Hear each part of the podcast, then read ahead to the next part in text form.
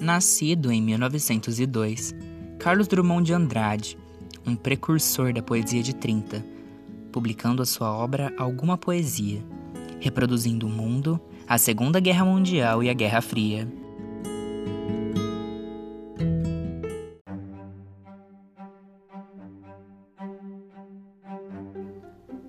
Provisoriamente, não cantaremos o amor, que se refugiou nos mais baixos subterrâneos Cantaremos o medo, que esteriliza os abraços. Não cantaremos o ódio, porque este não existe. Existe apenas o medo, nosso pai, nosso companheiro. O medo grande dos sertões, dos mares, dos desertos. O medo dos soldados, o medo das mães, o medo das igrejas. Cantaremos o medo dos ditadores, o medo dos democratas. Cantaremos o medo da morte e o medo depois da morte. E depois morreremos de medo e sobre nossos túmulos nascerão flores amarelas e medrosas. Congresso Internacional do Medo, Carlos Drummond de Andrade.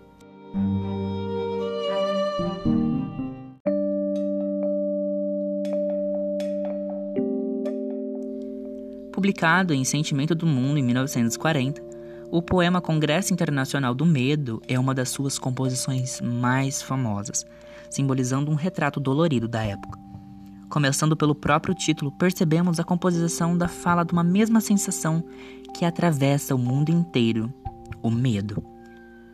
O livro Sentimento do Mundo foi escrito em plena Segunda Guerra Mundial, aquele conflito internacional que ocorreu entre 1939 e 1945. Fazendo parte da produção lírica de Drummond, esse poema reflete sobre várias questões sociopolíticas, pensando as relações do sujeito com aquilo que existia ao seu redor. Tudo está suspenso, como se estivesse parado, petrificado.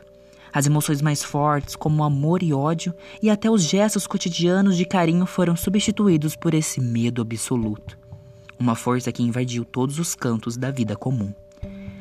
A angústia passa a passar presente em todos os momentos acompanhando os indivíduos. Enquanto isso, os artistas e escritores que evitavam o momento da crise, verificando que o poder da criação parecia insuficiente perante o cenário brutal de violência, morte e perigo iminente. Desse modo, o eu lírico declara que cantará o medo, pois ele é tudo que existe, tudo que resta, e nenhum outro tema seria possível nem faria sentido. Isso também é evidenciado pelo constante transversal de repetições. O medo grande dos sertões, dos mares, dos desertos. O medo dos soldados, o medo das mães, o medo das igrejas. Cantaremos o medo dos ditadores, o medo dos democratas. Isso tudo resumindo, é o medo. Ele tem medo de viver.